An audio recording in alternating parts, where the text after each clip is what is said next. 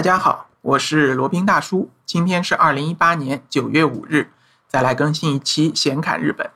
呃，今天呢，想要讲一个曾经风靡一时啊，如今却逐渐失去存在感的这么一项技艺，就是围棋。那说到围棋呢，大家可能想到的就是 AlphaGo 啊。那自从 AlphaGo 呢连续将这个围棋世界冠军斩于马下，并且创下了几十局、几百局不败的神话以后呢，人们对于围棋最后的那么一点热情啊。也就消散了。呃，AlphaGo 它是将这个韩国的曾经的世界冠军李世石以及中国的 Number One 柯洁连续的击败，好像只有一局是被李世石用一个怪招给这个打败了，而后呢就再也没有输给过人类过。所以说呢，大家觉得这个又像国际象棋一样，这个被电脑、被人工智能打败了。大家人类在这一个上面再努力。再发愤图强也是没有用的，所以作为普通人物来说，普通人群来说，可能就觉得有一点索然无味了。那接下来围棋的衰落，也就是可以预见的。当然是围棋职业选手或者这个疯狂的票友小伙伴可能要骂罗宾了，你凭什么这么说？但实际上人类的思维可能就是这样的。那今天呢，就想讲一讲日本的围棋。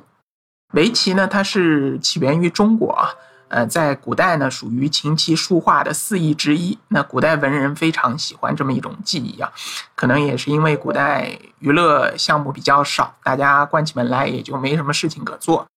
嗯，作为一个脑力活动，也是一个非常风雅的这么一个呃技艺啊。在唐朝时期呢，就围棋就获得了很大的发展。当时呢，日本是有遣唐使的，然后就随着遣唐使呢传入了日本。呃，围棋在日本的镰仓时代和室町时代啊，特别受到这个呃政府，也也就是当时的那个这个统治阶级以及僧侣他们的喜爱啊，然后也就扩逐渐往下扩散，扩散到武士阶层以及老百姓之间呢，呃，他们之间也开始互相的鄙视啊，呃，就是下的也非常多，可以说是一项全民运动吧。然后到了日本的战国时期啊，然后围棋呢就被视为一种战争的模拟，呃，预演非常受到欢迎啊。然后当时的战国非常多的武将，非常多的将领呢也喜好围棋。呃，当时的第一高手啊，日本第一高手，呃，叫算沙，算呢是计算的算，沙呢是沙石的沙，算沙，他是当时的几大这个将军啊。包括织田信长、丰臣秀吉、德川家康的围棋老师，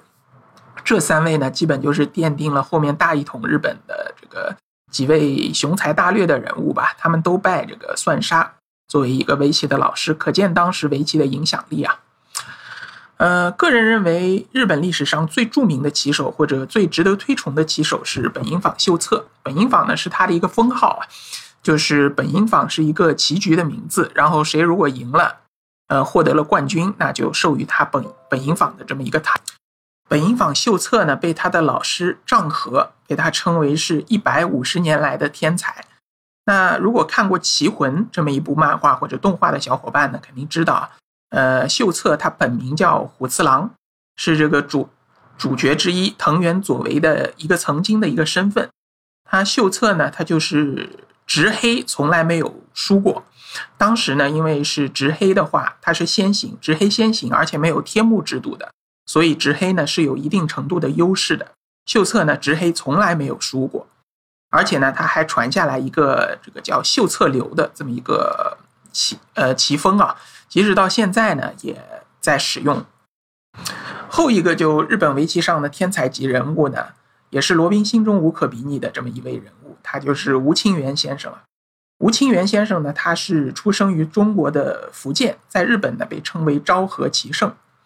呃，他原来是个中国人啊，然后七岁开始学棋，然后数年之后呢，在日中国已经是难逢敌手了，被称为天才神童。后来呢，他远赴日本啊，在日本的棋坛呢也是称雄数十年。他最强的一个记录是什么呢？就把日本当时的一流高手、超一流高手全部打降级。所谓打降级呢，意思就是两个人这个呃对局，然后由于输赢的数目太悬殊呢，这些一流棋手、超一流棋手，如果再次跟吴清源对弈的话呢，他们都会要求让子或者让先。可以想象，就等于是老师教学生的这么一种对弈方式了，就是等于是这些超一流棋手，不管你是多牛的人，不管是本因坊也好，不管是名人也好，不管是棋圣也好，你跟吴清源对局，你至少要让呃吴清源让你先走，或者说让你一到两子。那可以想象这个棋力的差距有多大。呃，在吴清源先生的全盛时代呢，呃，被称为吴清源时代。呃，到后来呢，就是跟他下棋的人几乎已经没有了。就是当时有一个叫称为十番棋啊，就是下十局棋，看谁赢的比较多。下到后来呢，吴清源先生把这些一流棋手全部打降格了，就是基本不会是小胜，基本都是大胜。比如说六比四的这样的比分也都很少了，一般是七比三啊、八比二啊这样的大大规模的这个比分。呃，所以说呢，吴清源先生在罗宾心目中他的地位实在是非常的崇高啊。呃，更由于他是一个中国人嘛，也作为中国人来说也非常的骄傲。呃，可惜呢，在二零一四年，吴清源先生也是与世长辞了。他是应该是在日本的一个叫小田园的一个地方去世的。那如果有兴趣的话，可以去日本的小田园去瞻仰一下他的故居。那还有一位罗宾非常尊敬的围棋手啊，是藤泽秀行先生，他也是日本棋界的一个传奇人物，一共获得过二十三个冠军的称号，包括棋圣战的六连冠，就是连续六次夺得冠军，然后也被封为名誉棋圣。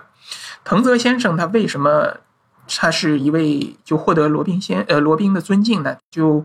他因为他不但是在日本。有非常大的贡献，而且呢，他对围棋的国际化也做出了非常大的贡献。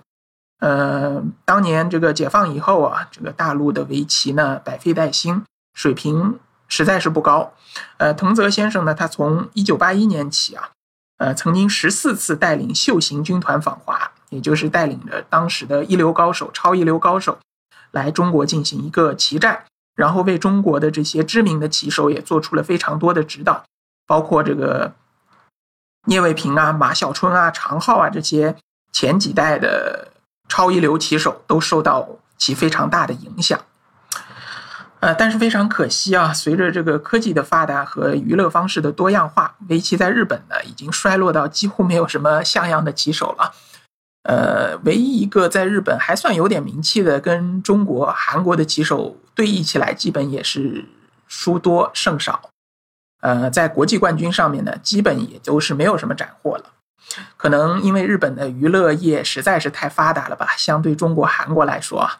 所以说呢，可能没有什么人想去下围棋了，都是那种老头老太啊，那种比较古板的人才会去下下围棋。其他的年轻人呢，有电玩游戏啊、电脑游戏啊，或者上网啊，各种各样的娱乐项目实在是太多了，没人对此感兴趣了。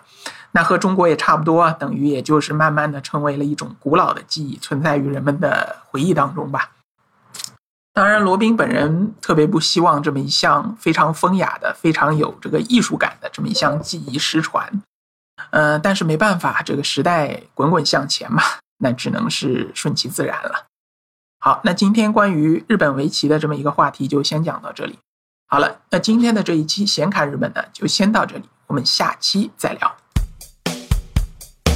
接下来是罗宾大叔的广告时间。罗宾大叔可以提供如下的收费服务，包括日本自由行、深度游的定制服务，以及日本经营管理移民的咨询办理服务，包括经营管理移民 DIY、经营管理企业托管安心服务、购入旅馆经营托管安心服务，以及赴美生子、赴加生子的咨询服务。赴美生子、城市签的代办服务，以及美国、加拿大十年旅游签证的代办服务，还有呢就是希腊购房移民服务，也叫希腊黄金签证项目，二十五万欧元希腊买房送一家三代绿卡，还有瓦努阿图绿卡捐赠项目，瓦努阿图入籍捐赠项目是全世界最经济、最快、最省心、最没有移民间的移民项目。以上所有的服务和罗宾大叔特别独家干货都可以在罗宾大叔的个人官网三 w 点罗宾大叔的全拼点 com 上看到。您也可以添加微信八二七四七九七零八二七四七九七零向罗宾大叔本尊咨询服务详情。添加时请注明获知微信号的渠道和咨询的内容。谢谢大家。